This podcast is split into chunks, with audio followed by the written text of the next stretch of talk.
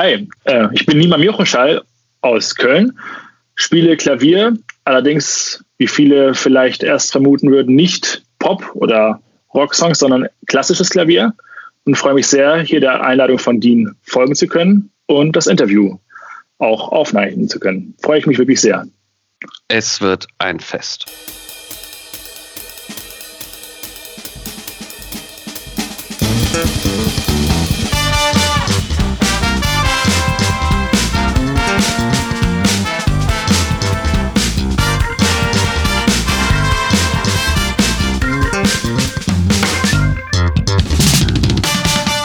Ein herzliches Willkommen, meine sehr verehrten Damen und Herren, zu einer neuen Ausgabe der One is a Late Show. Heute wird es musikalisch ganz anders. Nima, herzlich willkommen zur Show und danke, dass du die Zeit hast, heute mitzumachen. Danke, dass ich hier sein darf. Vielen Dank, ich freue mich sehr. Ich freue mich auch wahnsinnig, weil es mal was komplett anderes ist und ich möchte dich im Interview sofort grillen.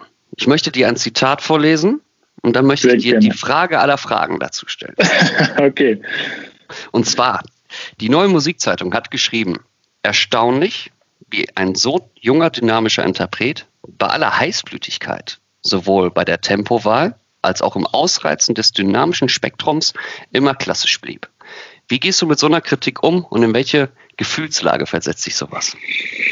Oh, das ist eine sehr gute Frage. Also ich erinnere mich an diesen Zeitungsartikel sehr gut. Das war, wenn ich nicht falsch liege, zum WDR 3 Klassikpreis also ich meine zumindest, dass es das war. Ehrlich gesagt hat mich das früher viel mehr beeindruckt, äh, als ich jünger war, sage ich mal so 15, 16.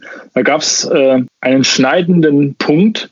Und zwar hatte ich eine sehr vernichtende Kritik mal bekommen beim Konzert. Ähm, gegen das Publikum eigentlich super begeistert war und ich von allen tolle Resonanz bekommen hatte, war die Kritik so vernichtend, dass ich dachte, ich müsste oder für mich persönlich dachte, Klavierspielen kann ich an den Nagel hängen. Also das hätte mich schlimmer gar nicht treffen können. Und dann hatte ich mit meinem damaligen Lehrer darüber lange geredet und meinte, dass solche Kritiken oder generell Kritik auf jegliche Art und Weise mich äh, mein Leben lang begleiten werden und zwei Möglichkeiten haben. Entweder ich lerne daraus oder einfach sozusagen keine Aufmerksamkeit diesen Dingen zu schenken, sondern einfach sein Ding weiterzumachen. Und mit diesem äh, Artikel oder mit solchen äh, Floskel, wenn ich das so sagen kann, geht es mir eigentlich sehr ähnlich. Denn dieses Konzert war tatsächlich eines der schönsten Momente, die ich in meinem Leben und im Konzertleben auch erleben durfte. Und nach dem Konzert kam einer der Zuhörer weinend zu mir und meinte, ich hätte ihn so berührt wie lange keiner vor mir. Und das hatte mir schon alles gegeben, sodass ich ehrlich gesagt von dem viel mehr mitgenommen war als von so einer Kritik. Von daher lässt mich das, wenn ich das so arrogant sagen kann,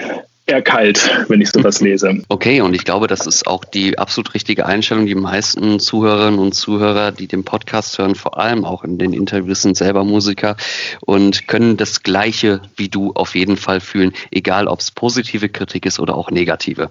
Also es ist, weißt du, es nagt ja immer an einem. Man ist als Musiker so schon, wenn man sich selbst eine Aufnahme von einem anhört oder wo etwas aufgenommen wurde, möchte man ja am liebsten so geht es mir zumindest und sicherlich auch vielen anderen, alles umschmeißen und nochmal aufnehmen. Äh, und wenn dann noch irgendwie was draufkommt, dann äh, kann das unter Umständen echt schaden. Und es ist ja auch wiederum nur eine Meinung von vielen. Also ist es, finde ich, sehr gefährlich, sich auf eine Kritik dann halt festzubeißen und alles daraus zu ziehen. Das ist ja auch nur wieder nur eine Person. Von daher schwierig. Ich glaube, man sollte einfach immer am Ball bleiben und das, was man fühlt, auch durchzuziehen. Wo du gerade das Wort Person erwähnt hast, ist es eine fantastische Überleitung. Du bist 1997 in Darmstadt geboren, hast es im Intro auch gesagt, wohnst derzeit in Köln. Und mhm. ich habe mich ein bisschen mit deiner Person befasst. Du hast mit fünf Jahren angefangen, Musik zu machen. Mhm. Was war da der Schlüsselmoment, wo du gesagt hast, jetzt mache ich das? Der Schlüsselmoment war tatsächlich ein paar Jahre vorher. Äh, ich habe zwar ein unmusikalisches Elternhaus, würde ich so behaupten. Ähm, aber zu Hause lief verschiedene Arten von Musik, von Dire Straits bis Queen, äh, klassische Musik, Opern, Jazz und tatsächlich auch sehr viel persische klassische Musik, weil mein Vater aus dem Iran kommt. Da war lange Zeit mein Wunsch, ein persisches Instrument zu lernen. Ich hatte dann zu der Musik aus der Küche dann Töpfe geholt und stundenlang dazu getrommelt. Dieser Wunsch blieb leider aus, weil es weit und breit niemanden gab, der das hätte unterrichten können. Und komischerweise hatten wir ein Upright Piano bei uns zu Hause stehen, sodass die Idee nahe lag, erstmal mit dem Klavierspiel anzufangen und später zu schauen, ob man für mich dann nicht doch jemanden findet, der mich dann in persischen Instrumenten unterrichten könne. Allerdings hat sich das dann, als ich angefangen hatte, ziemlich schnell entwickelt. Also ich hatte, glaube lass mich überlegen, ich glaube ein Dreivierteljahr danach meinen ersten internationalen Wettbewerb gewonnen. Und das war so ein Motivationsschub. Also dann blieb es dabei und viele weitere Events folgten und somit kann ich mir ehrlich gesagt nichts anderes mehr vorstellen als das Instrument Klavier. Und bis heute ist es das. das heißt, du hast mit sechs, sieben Jahren dann schon an Wettbewerben mitgemacht und die auch gewonnen. Kann man davon sprechen, dass du dann virtuos bist in deinem Instrument? Puh, ich glaube, man, also jeder auf seine Art und Weise ist, glaube ich, dann virtuos, weil das mit der Zeit doch kommt. Also klar äh, hat das, denke ich, auch mit der physischen Komponente etwas zu tun. Einige haben kleinere Hände, oder auch größere Hände. Und das zeichnet sich dann schon auch im Spiel aus, was machbar ist und was nicht. Aber als Virtuosen selbst würde ich mich nicht bezeichnen. Er hat sich das sozusagen dazu entwickelt, dass ich Musik machen kann auf der Bühne, weil Wettbewerbe eher sozusagen fördernd sind dafür, eine Bühne zu bekommen und vielleicht auch noch weitere Leute auf dich aufmerksam zu machen. Aber als Virtuosen in der Hinsicht, dadurch würde ich mich nicht bezeichnen. Ich würde da nochmal auf den Punkt speziell drauf eingehen. Also ich ähm, kenne mich selber an den schwarzen und weißen Tasten und ich bin jemand, der so ein bisschen, ich sag mal, für einen Podcast würde es ausreichen, dass ich ein bisschen Hintergrundmusik klimpern kann. Ja, Viele weiße Tasten, mhm. wenig schwarze Tasten, weil da mache ich meistens was verkehrt. Ähm, aber mit fünf Jahren und ich, ich, ich kann das äh, sehr gut äh, auf mich übertragen. Damals habe ich äh, in dem Alter, das war ja so die Hochzeit gewesen, wo PlayStation 1, PlayStation 2 gerade so, ne? Ja. Ich bin von Baujahr 92 und das war für mich so die Zeit. Und ähm, als ich mit Spielen angefangen habe, damals auf den Konsolen, war das für mich so ein Erlebnis im Kopf, dass ich sage, ich muss da unbedingt dran weitermachen und muss da ich musste einfach dranbleiben. Das ist, das ist meine Zukunft. Heute spiele ich nicht mehr so viel.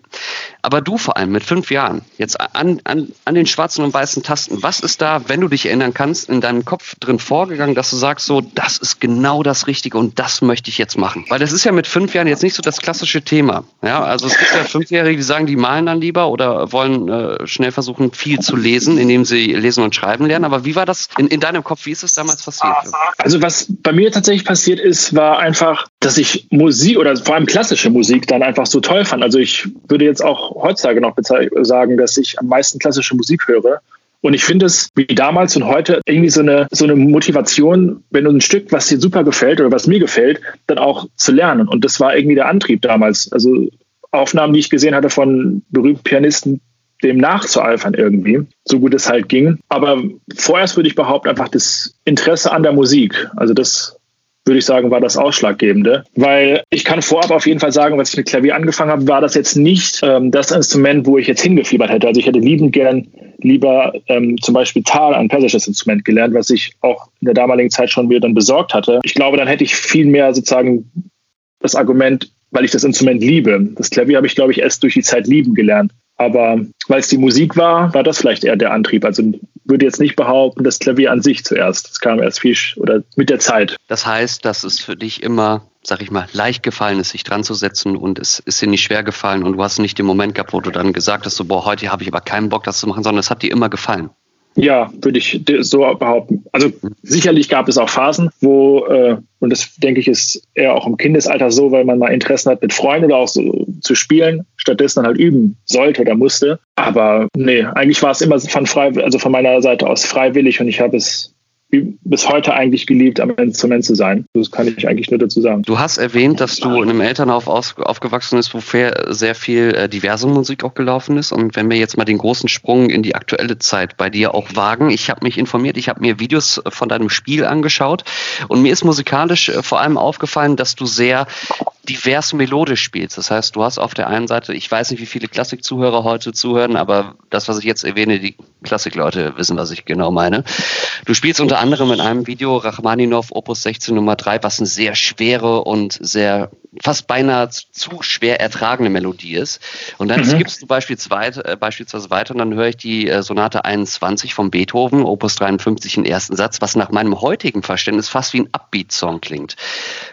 Wie wählst du eine Komposition aus, wo du sagst, so, das gefällt mir und, und da möchte ich mich jetzt ranwagen? Ich würde sagen, dass das einfach erst ein Versuch ist und entweder er funktioniert oder er scheitert. Also ich, es sind, man, es sind Versuche, wenn die funktionieren, dann freut es einen oder mich auch selbst. Und wenn nicht, dann legt man es erstmal weg und dann kommt es wieder zum Vorschein. Etwas später, wenn man vielleicht größer geworden ist und vielleicht das eine oder andere dann doch auch nochmal verbessert hat. Aber in allerletzter Linie würde ich behaupten, es ist das Interesse für ein Stück. Also das, als ich jetzt Beispiel die Wallstein-Sonate in dem Fall, die du benannt hast, gewählt habe, war es tatsächlich mein Lieblingsstück, was ich gehört hatte. Und ich wollte es unbedingt spielen. Und komischerweise, meine Erfahrung sagt, wenn ich Interesse an einem Stück hatte, vor allem je größer das tatsächlich auch war, desto schneller konnte ich das spielen oder desto schneller ging es dann irgendwie in die Hände rein. Und danach entscheide ich mittlerweile auch, weil ich sonst die Sachen ja aufschiebe oder irgendwie eine Blockade im Kopf entsteht und äh, ich das dann doch erstmal weglegen muss. Auf jeden Fall würde ich es, glaube ich, eher nach Interesse und äh, Freude am Stück auswählen. Gibt es dann auch da in dem Bereich, wo du sagst, mit Interesse und Freude vor allem auch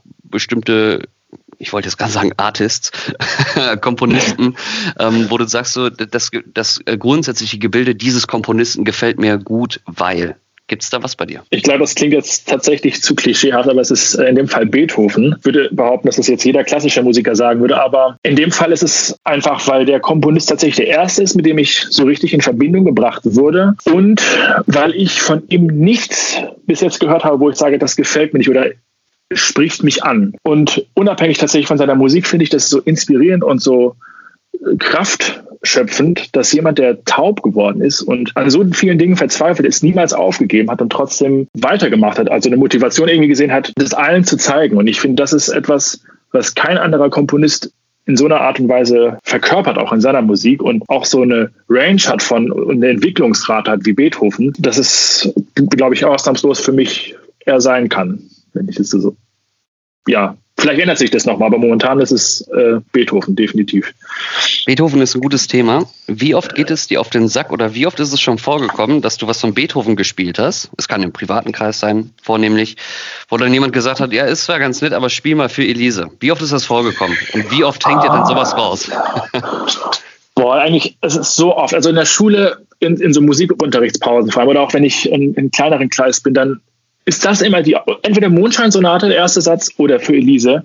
Und ich muss sagen, irgendwie habe ich so einen, so einen Upturn gegen diese beiden äh, Stücke, Songs, weil das, ich habe keine, keine Ahnung, ich, ich, kann das gar nicht so in Worte beschreiben, aber es ist so irgendwie fehl am Platz, weil es, es wäre ungefähr so, als würde man irgendwie Star Wars zum Beispiel, wenn du sagst, Star Wars sind alle Teile cool und dann will nur jeder irgendwie den ersten Teil sehen und sagt, ja, lass ihn doch noch mal spielen und du vergisst den ganzen Zusammenhang, der noch um die ganzen Star Wars-Teile äh, herum sind. Und das finde ich bei Beethoven auch. Das hat so viele tolle, viel schönere Sachen in meiner, äh, in meinen Augen, die Beethoven noch zu bieten hat. Und dann wollen man ausgerechnet, in, sorry, wenn ich das so sage, das ist eine der langweiligsten Sachen. Ist, also es ist schrecklich. Also es kommt immer wieder vor. Und ich äh, sage dann auch mal, ich kann es nicht. Ich habe es nie gespielt. Ich habe weder die Mondscheinsonate gemacht noch für Elise und äh, habe da auch keine Motivation drin. Also ich finde es immer schade, ehrlich gesagt, dass man das dann spielen kann oder soll. Aber vielleicht ändert sich das ja noch.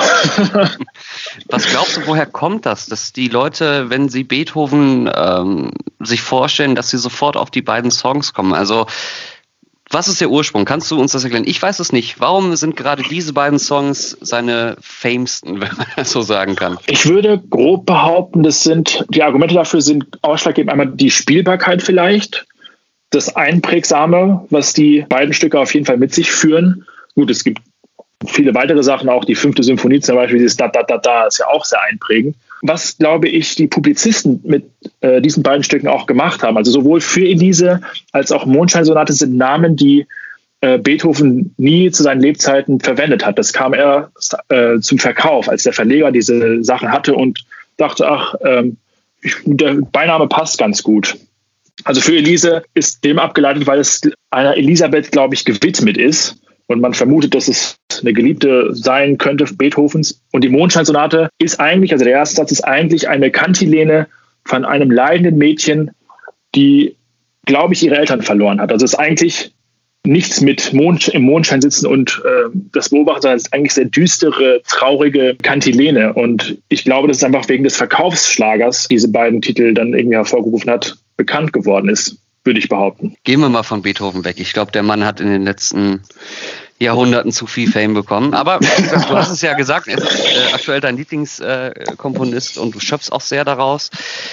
Wenn man jetzt an so eine Thematik rangeht und ähm, man fängt an zu spielen und ähm, man wird auch unterrichtet, wie viel Einfluss hat jetzt beispielsweise ein Komponist speziell auf dich und wie viel Einfluss hat ein Lehrer auf deine Spielweise? Nicht unbedingt technisch gesehen, sondern vielmehr vom, vom Soundaspekt her gesehen. Wie viel Einfluss steckt da dahinter? Ich würde jetzt sagen, dass Lehrer oder die Professoren, die man hatte, den meisten Einfluss auf die Spielart und Weise haben, weil man, sage ich mal, mit den verstorbenen Menschen nicht in Interaktion treten kann. Also es gibt zwar Aufzeichnungen, von Zeitgenossen, die darüber schreiben, wie ungefähr was gespielt wurde oder eventuell sogar aufgeführt wurde. Aber letztendlich hat sich das über die Jahre ja auch wieder an mehreren Personen sozusagen geändert. Leute haben vielleicht nochmal Änderungen hinzugefügt im, Tempo oder äh, Instrumente haben sich entwickelt. Und ich würde sagen, solche Propaganda von Mund zu Mund ändern sich dann natürlich auch über die äh, Jahrhunderte. Weswegen ich, glaube ich, keinen Einfluss äh, von den Stücken her und von dem Komponisten in meiner spielenden Art und Weise sehe und eher von meinem Lehrer tatsächlich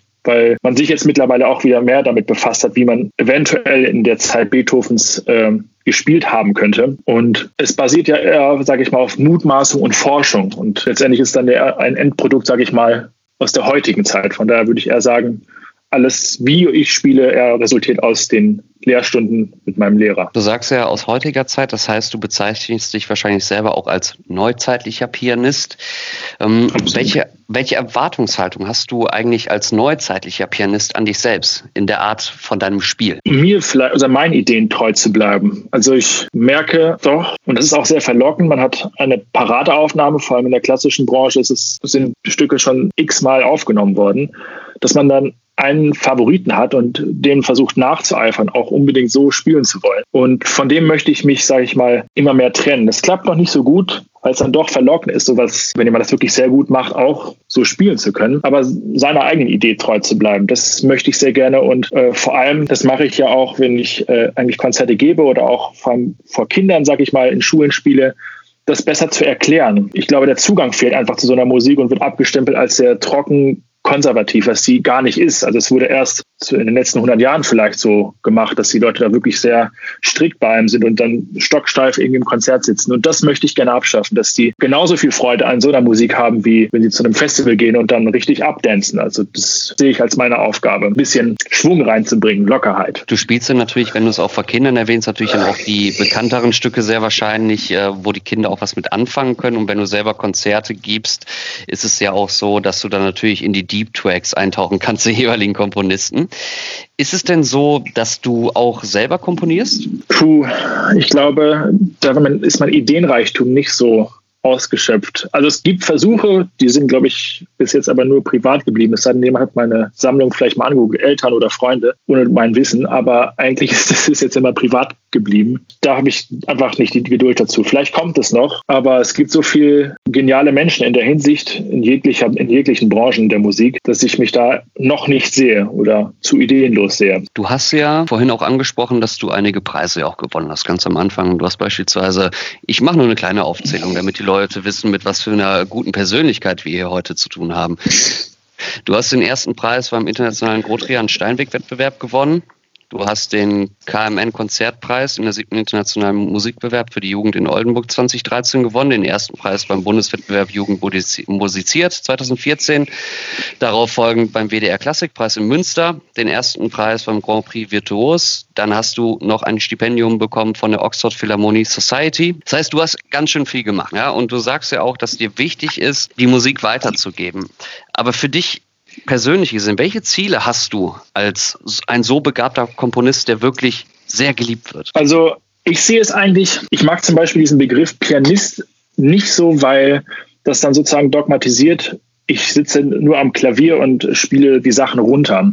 Ich mag es super gerne, sozusagen einfach den Begriff Musiker dafür zu verwenden, weil man dann doch auch das Bild bekommt, mit anderen Leuten zum Beispiel in Interaktion zu treten, mit anderen Leuten zu musizieren, äh, eventuell sogar auch außerhalb der Musik, also in Richtung Kunst was zu machen, sprich äh, Podcast, äh, was ich unsere persönlichen Gespräche schon angemerkt habe, oder auch, das war eine super Erfahrung. Also ich habe immer Schauspiel nebenbei zwar gemacht, aber letztes Jahr, leider von Corona, wurden jetzt die restlichen Aufführungen verschoben ich beim Beethoven-Fest äh, die Hauptrolle Beethoven am Klavier und auch geschauspielert dann darstellen können. Und das sind so Sachen, die finde ich klasse. Das bringt so neue Energie rein, wenn man nicht nur so vielen Dingen nacheifert, die äh, zigtausende schon gemacht haben oder auch machen. Und das finde ich, sehe ich als meine Aufgabe, diese Vielfalt zu bewahren die Kunst mit sich bringt oder auch im Fall Musik. Wenn zum Beispiel eine Popband auf mich zukommt und wir machen irgendwas über Beethoven oder mixen Sachen, bin ich absolut dabei. Da will ich niemals verschlossen sein. Wenn mir es natürlich nicht gefällt, dann sage ich, okay, mache ich nicht. Aber das ist mein Ziel, weiterhin offen bleiben für alle Dinge. Und das würde ich auch gerne den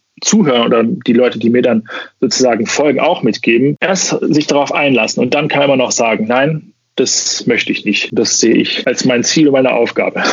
Ich möchte mich hiermit auch offiziell entschuldigen. Dann werde ich den Begriff Musiker verwenden und nicht Pianist. Ich dachte, Musiker wäre für dich vielleicht eine, eine Abwertung. Nein, tatsächlich gar nicht. Also ich früher glaube ich, würde ich sagen, war ich total auf Pianist aus. Also klar ist, bin ich Pianist, weil ich mache ja, habe das auch studiert oder studiere es auch immer noch. Dennoch mache ich so vieles eigentlich mit dem Klavierspielen, dass ich Musiker einfach universell finde. Also man ist ja wirklich in allererster Hand, bevor man sozusagen einen zum Beispiel Musiker, egal welche Art von Musik man macht, also man Rockmusik spielt, ist man Musiker. Ich finde, das sehe ich jedenfalls in meinem Umkreis so, dass so viele Genres mittlerweile diese Offenheit haben, miteinander zu vermixen und sich zu mischen. Und es gibt Leute zum Beispiel, wie du sagst, du bist ja auch Musiker und drehst einen Podcast. Also früher war das ja so, entweder wenn du Rockstar bist, dann bist du Rockstar, dann bist du nicht noch Entertainer im Fall eines Podcasts oder einer Videoshow oder ähnliches. Deswegen ähm, finde ich das in der Hinsicht cooler, wenn man sagt Musiker oder Künstler. du hast ja vorhin auch erwähnt, und das steht auch auf deiner Webseite, eine ganze auf Auflistung von Konzerten, die du auch gespielt hast. Welcher Auftritt war für dich so ganz besonders, der bis heute noch im Kopf in Erinnerung ist, wo du später mal deinen Kindern und Enkelkindern sagst, Mensch, weißt du, vor 60 Jahren habe ich mal da gespielt. Was ist das bisher, wo du gesagt hast, da ist dir der Stift in der Hose runtergefallen? Da fallen mir jetzt auf Anhieb zwei Konzerte ein. Einmal das äh, Abschlusskonzert vom WDR 3 Klassikpreis, was im Radio übertragen wurde. Das war eines der intensivsten Konzerte tatsächlich. Also ich hatte mich noch nie so ausgelaugt, aber so gut nach einem Konzert gefühlt. Und mein erstes Konzert, mein Debüt im Konzertgebau Amsterdam. Äh, das war in dem Falle einfach prägend, weil dieser Saal so eine Historie hat und Amsterdam, also mitten in Amsterdam steht und einfach wund, also ich, mir fällen jetzt sogar schon die Worte darüber noch zu sprechen, dort einfach auf der Bühne stehen zu können, wo viele vor einem gestanden haben, auch wirklich berühmte Leute. Das glaube ich, werde ich mein Leben lang nicht vergessen. Es waren auch viel zu kurze Momente irgendwie, die man da hätte genießen können, fand ich. Es ging viel zu schnell vorbei. Aber wer weiß, vielleicht führt mich ja noch mal ein Weg irgendwann dahin. Sehr, sehr gut. Ich hoffe es für dich. Ich hoffe es. Gibt es auf der anderen Seite eigentlich so eine Erinnerung, ähm, und ich rede da gar nicht von der Kritik, so eine unschöne Erinnerung, so beispielsweise, also ich, da hat mal eine schwarze Taste gefehlt. Und dann sitzt du da vor 200 Leuten und da fehlt die Taste. Gibt es das ja. sowas? Ja, um Gottes Willen. Also das ist das ist so, gut, das ist, glaube ich, äh, so ein Nightmare of every musician, aber es ist immer wieder mal vorgekommen. Ich weiß noch, als kleines Kind gab es öfter mal so Blackouts, wenn man sie so nennen kann. Und dann hieß es immer, ich müsste mich mehr konzentrieren. Das ist gar nicht so schlimm in Erinnerung geblieben. Tatsächlich, was mir schlimm in Erinnerung geblieben ist, war, als ich in Cleveland bei dem Wettbewerb mitgemacht habe. Es war irgendwie eine sehr verzwickte Situation. Es war während der Abiturzeit und war irgendwie viel zu lernen. Ich musste auch Aufnahmeprüfung vorbereiten. Da kam dieser große Wettbewerb. Mitten, wo alle Abitur geschrieben haben, bin ich sozusagen zum anderen Kontinent geflogen. Und ich war das kenne ich eigentlich gar nicht so richtig Lampenfieber, das, oder Bühnenangst besser gesagt als Lampenfieber. Dann war ich da hinter der Bühne und dieser Gang in den Katakomben zum Bühneneingang hatte sich so angefühlt, als würde ich fünf Jahre unterwegs sein. Und dann musste mich der, der Backstage-Typ sogar noch auf die Bühne schubsen, weil ich nicht selbst in der Lage war, auf die Bühne zu gehen. Und ich saß dann auf der Bühne. Das erste, was nicht funktionierte, dass dieser Stuhl nicht runterging. Es war so eine neue Sache, dass man halt nicht drauf sitzen konnte, sondern musste wirklich erst aufstehen und dann drehen. Und ich drehe und ich drehe, ich denke mir, scheiße, der Livestream läuft. Wie soll ich denn jetzt, also ich muss ja mal anfangen. Und fange ich an und ich merke, es läuft irgendwie gar nichts. Also es ist so wie Auto, also wie so ein Autopilot gewesen. Ich spiele zwar, aber ich habe keine Kontrolle darüber gehabt, was ich mache. Im ersten Satz ging dann schon glaube ich, ein paar Sachen daneben. Dann habe ich versucht, noch mal im zweiten Satz vor dem zweiten Satz zu drehen, hat sich immer noch nichts getan. Und im dritten Satz hat es mich, glaube ich, wirklich einmal richtig rausgehauen. Und das war mir so peinlich, dass ich gar nicht mehr weiß, wie der Rest abgelaufen ist. Ich weiß nur noch, ich war quasi wach, nachdem ich von der Bühne runtergegangen bin. Das hatte sich richtig lange eingebrannt. Also ich hatte bestimmt ein Jahr damit quasi zu kämpfen, weil ich sowas nie kannte, richtig Angst vor etwas zu haben in dem Fall, dass man versagt quasi. Das hatte kann, war schon sehr einschneidend, das muss ich sagen. Hattest du dann auch bei dem nachträglichen Auftritt, der darauf gefolgt ist, ähm, die gleichen Bedenken dann gehabt? Oder war das für dich dann wirklich abgeschlossen? Du meinst jetzt sozusagen bei einem anderen Wettbewerb oder bei einem anderen Auftritt? Genau, ich sag mal, beim Deep danach. Du sagst ja gerade, du hast ein Jahr damit zu kämpfen gehabt, das ist ja dann irgendwo im Hinterkopf, aber beim nächsten Gig, als du wieder auf der Bühne warst, hattest du die gleiche Sorge dann gehabt? Es ging. Es war tatsächlich so eine Sache, die in Wettbewerben dann immer aufgetreten ist. Ich hatte das dann geskippt und Wettbewerbe erstmal gemieden und nur immer Konzerte gespielt oder kleinere Konzerte gespielt und äh, Unterricht genommen. Aber ich habe gemerkt, dass es sich doch erschleichend durch die Unterrichtseinheiten und die Konzerteinheiten immer wieder aufgetan hatte. Also persönlich, ich freue mich immer, wenn ich vor Leuten spielen kann, aber da war das dann auf einmal, dass ich eine Angst verspürt habe, nicht mehr bei Bescheid zu wissen, was ich machen muss. Und äh, das fand ich ganz befremdlich. Also ich würde noch nicht mehr behaupten, dass es die Angst vor den Menschen oder vor dem Publikum war, sondern tatsächlich vor dem eigenen Versagen. Also es gab es schon bestimmt immer wieder mal, aber nicht mehr so nicht mehr so krass, würde ich behaupten. Gehen wir mal wieder zu positiven Dingen.